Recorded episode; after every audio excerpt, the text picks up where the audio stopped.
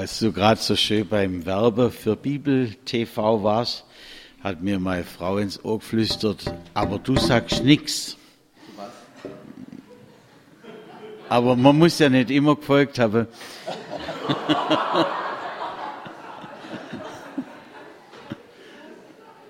also, alle sind ja nachher eingeladen, hier äh, stehen zu bleiben. Wir haben Bibel TV programmiert auf äh, 11.30 Uhr. Da, da kommt ein Gottesdienst aus Brettheim. Da waren wir ja auch mal. Und ja, wer je heimgeht, der kann ja das einschalten. Aber Haupteinladung, uns Bessere ist ja jetzt wahrscheinlich doch hier zu bleiben.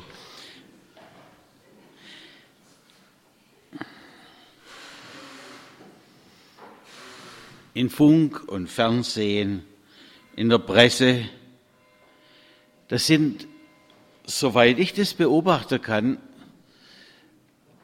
eigentlich alle dazu übergegangen, die verschiedenen Gottesnamen, die man da so hat, alle zu vereinigen und immer zu sagen Gott.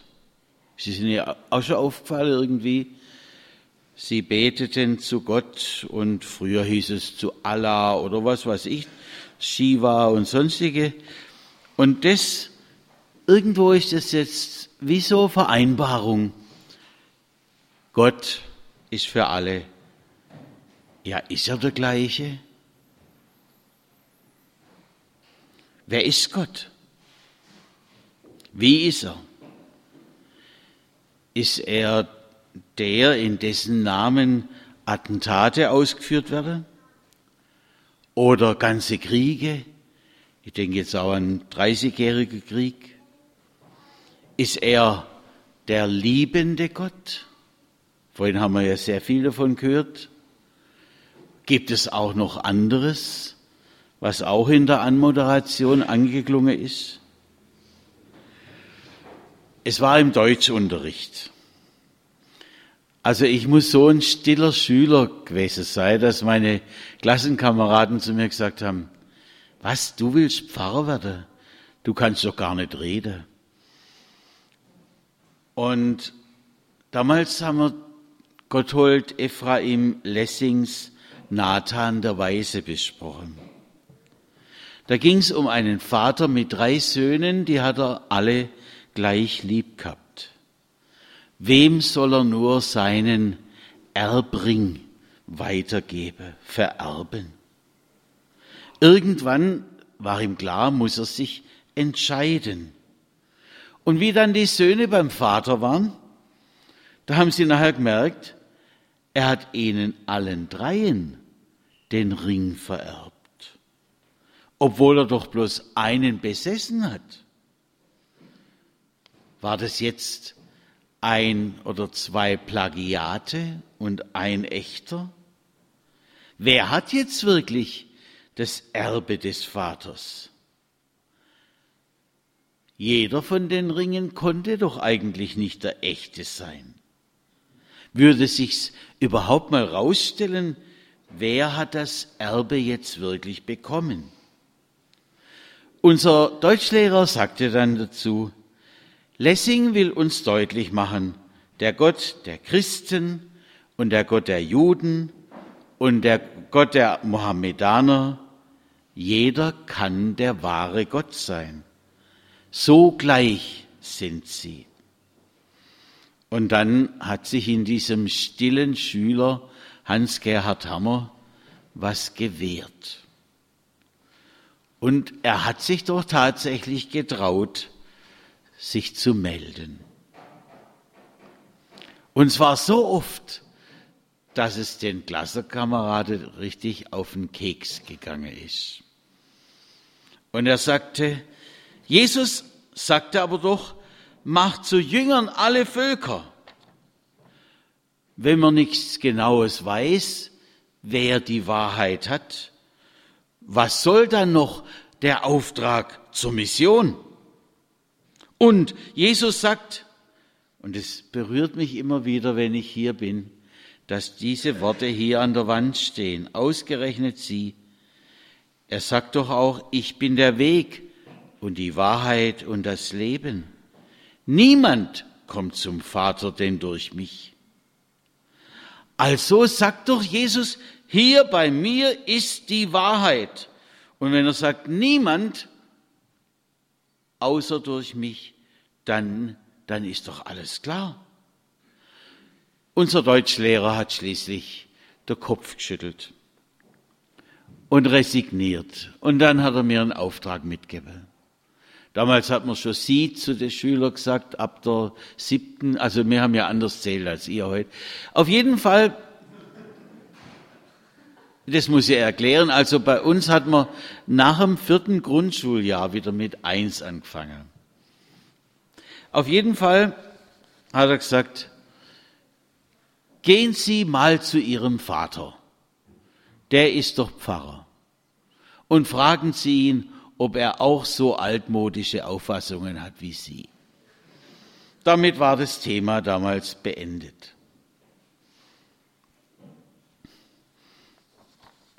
Aber in mir ist es weitergegangen.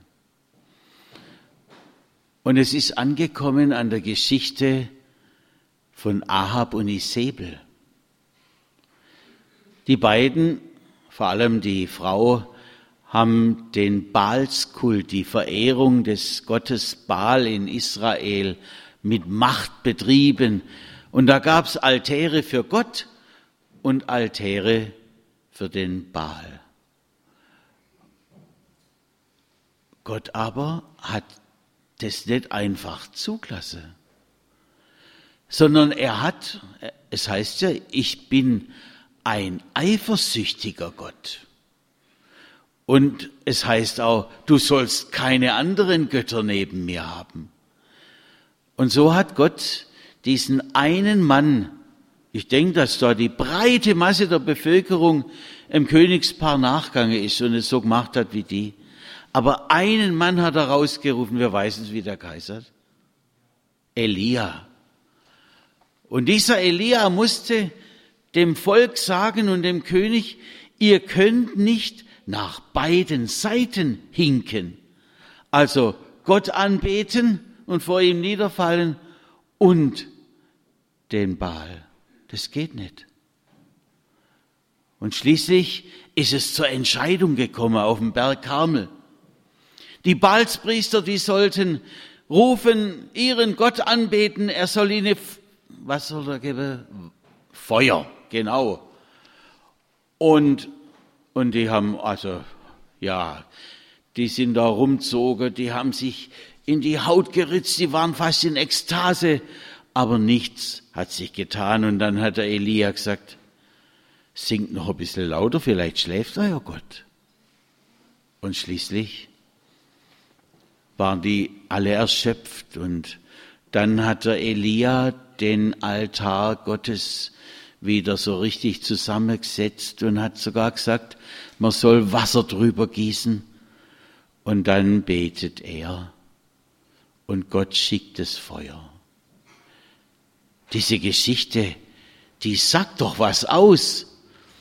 Die sagt doch ganz klar, es ist nicht jeder, der Gott genannt wird, wirklich der lebendige Gott. Später bei den Römern, da war es so, wenn die ein Volk besiegt haben, dann haben sie denen ihr Gott, äh, für denen ihren Gott auch noch einen Altar irgendwo aufgebaut. Und so waren es früh, äh, plötzlich ganz, ganz viele Altäre. Sie haben alle Götter angebetet, gleichermaßen. Und es wurde so äh, richtig, ja, lockere Sache drüber hinweg eigentlich. Das Eigentliche am Glauben ist da weg da schreitet man über alles hinweg. Wer ist jetzt Gott? Ist er dieses allgemeine?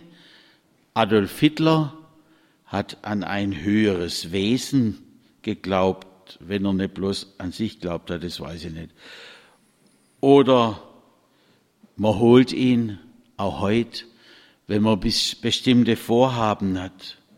Da sagt man, God bless you. Ja, Gott möge dich segnen. Ist Gott dieses Mischwesen, das noch auf menschliches Tun seine höhere Weihe wirft? Also so ein schöner Beigeschmack wie ein Blumenschmuck bei der Hochzeit. Ich lese jetzt mal aus der Bibel, wo es einfach, also heute geht's wieder, gell? Wo es, wo es ganz anders steht. So hat es der Jesaja erlebt im Kapitel 6.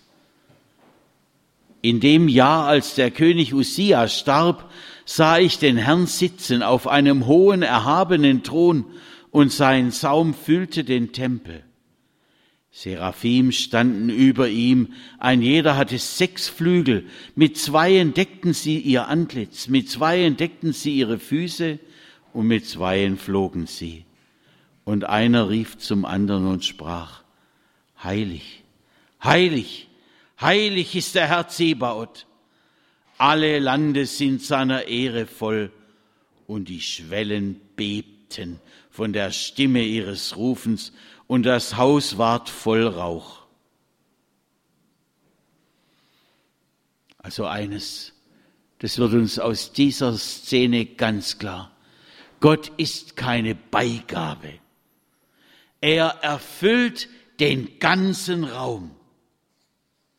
Der Tempel, Gottes Haus, für damalige Verhältnisse war es ein wuchtiger, riesengroßer Bau und Gottes Saum allein füllte den Tempel. Was ist der Saum? Weiß es jemand? Also ich habe mir sagen lassen, an meiner Hose da unten, da sei das, so der Rest, der kleine Rest, der dann aufgenäht ist, der Saum. Stimmt es so? Und jetzt stellen wir uns mal das vor und rechnen es mal hoch. Der Saum allein füllt den ganzen Tempel wie ungeheuer mächtig und groß Gott sein muss. Und ich bin ganz sicher, der Bericht erfasst es gar nicht. Wie mächtig und erhaben ist Gott. Vorher kann man über ihn reden oder ihn beiseite lassen, aber jetzt, jetzt merkt Jesaja, der ist ja alles in allem, dieser Gott. Da gibt es kein Ausweichen mehr. Und es wird gesagt, heilig. Dreimal wird es gesagt, heilig ist der Herr. Wer denkt da nicht an Mose, der vor dem brennenden Dornbusch steht? Und dann heißt es plötzlich, ziehe deine Schuhe aus. Denn der Ort, auf dem du stehst, ist ein heiliger Ort. Oder an die Bundeslade, da wird mal berichtet, wie Menschen zu nahe kommen, einfach sie berühren und tot umfallen. Heilig. Der heilige Gott, da steckt auch ein Erschüttern drin. Es steckt auch Unnahbarkeit drin und gewaltig und großmächtig und so, dass alle Zweifel plötzlich weg sind. Heilig, heilig ist der Herr. Wir hören jetzt eine Melodie dazu und dann, und wie geht's jetzt dem Jesaja? Heilig ist der Herr. Jesaja stammt, so habe ich es mal irgendwo gelesen, aus einer frommen Familie wohl. Vielleicht war er Priesterssohn. Aber hören wir. Da sprach ich, Wehe mir, ich vergehe, denn ich bin unreiner Lippen und wohne unter einem Volk von unreinen Lippen. Denn ich habe den König, den Herrn Zebaoth gesehen mit meinen Augen. Da flog einer der Seraphim zu mir und hatte eine glühende Kohle in der Hand, die er mit der Zange vom Altar nahm, und rührte meinen Mund an und sprach, siehe, hiermit sind deine Lippen berührt, dass deine Schuld von dir genommen werde und deine Sünde gesühnt sei.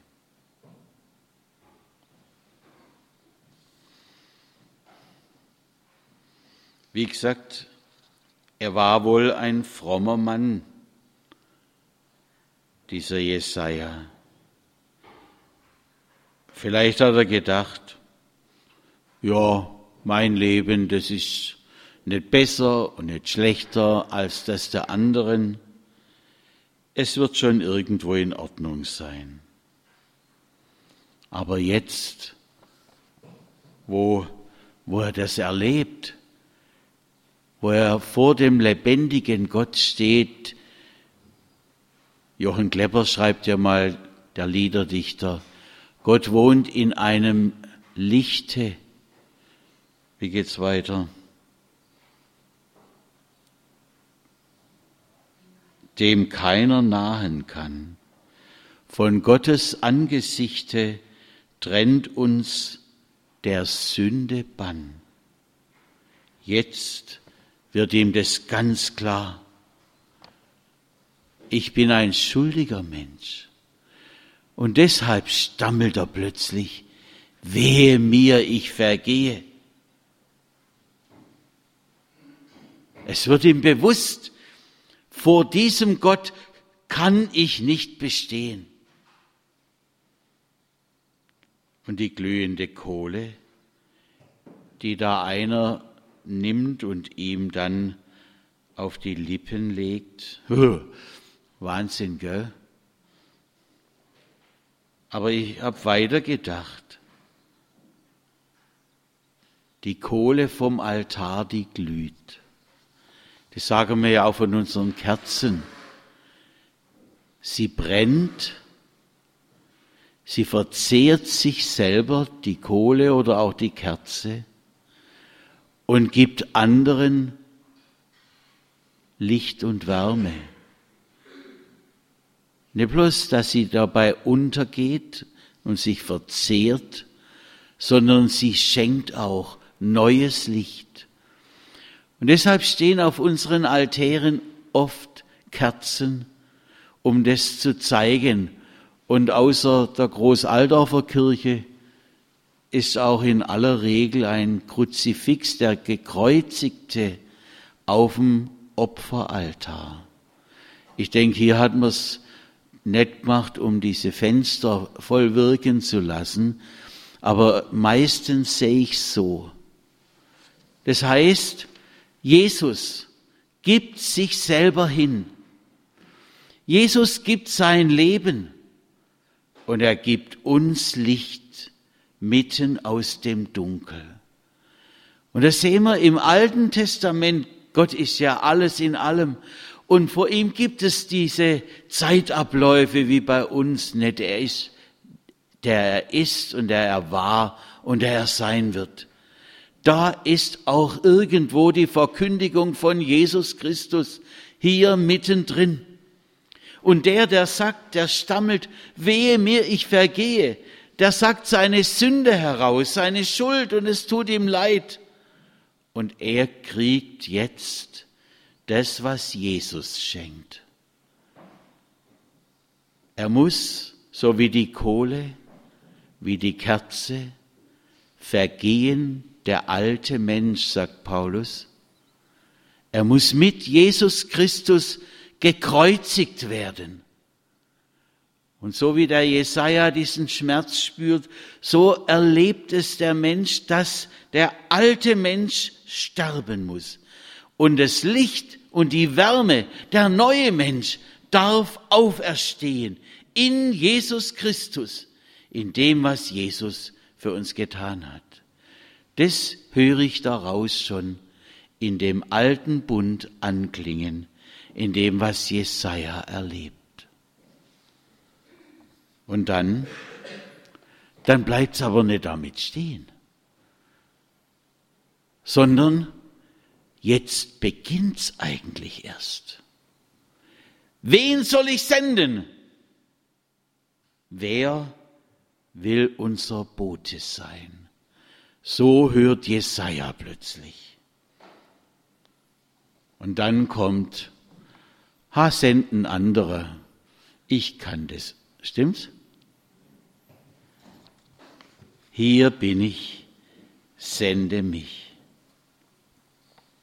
Wir halten uns da oft zurück und sagen wirklich, das, das ist eine Sache von, von denen, die toll ausgebildet sind, Jetzt lässt sich die Lydia senden.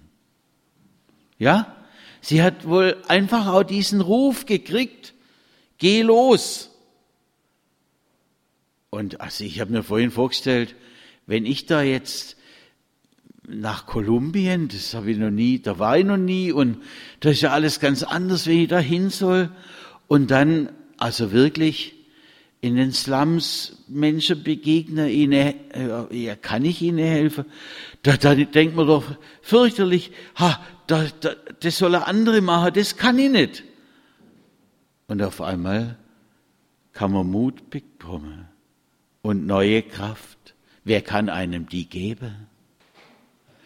Wer gibt einem diese Kraft, diesen Mut?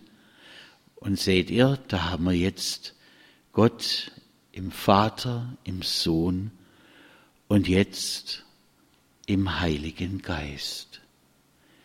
Der Heilige Geist hat's gewirkt, dass die Jünger ausgesendet worden sind, die Fischer und Zöllner und was weiß ich, was sie alles auf dem Kerbholz hatten. Die sind losgeschickt worden durch den Geist Gottes. Und so möge es der Lydia auch gehen. Aber nicht bloß ihr, sondern uns allen, dass wir nicht sagen, ah ja, soll er andere machen, sondern hier ich sende mich. Der Missionsauftrag, der gilt tatsächlich noch.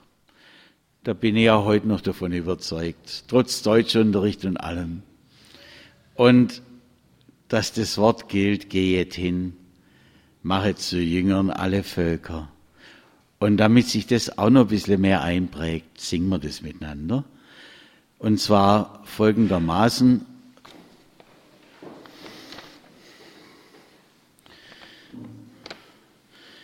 Eigentlich haben wir keine Zeit mehr für den dritten Teil, aber der ist ja gerade so. Ich, ich denke, über den muss man lange nachdenken. Ich sage jetzt nur noch ein paar Stichworte dazu. Aber hören wir erst mal. Er sprach, geh hin und sprich zu diesem Volk, höret und verstehet's nicht. Sehet und merket's nicht. Verfette das Herz dieses Volks und ihre Ohren verschließe und ihre Augen verklebe, dass sie nicht sehen mit ihren Augen, noch hören mit ihren Ohren, noch verstehen mit ihrem Herzen und sich nicht bekehren und genesen. Ich, so sagt der Jesaja, ich aber sprach, Herr, wie lange? Er sprach, bis die Städte wüst werden, ohne Einwohner und die Häuser ohne Menschen und das Feld ganz wüst daliegt.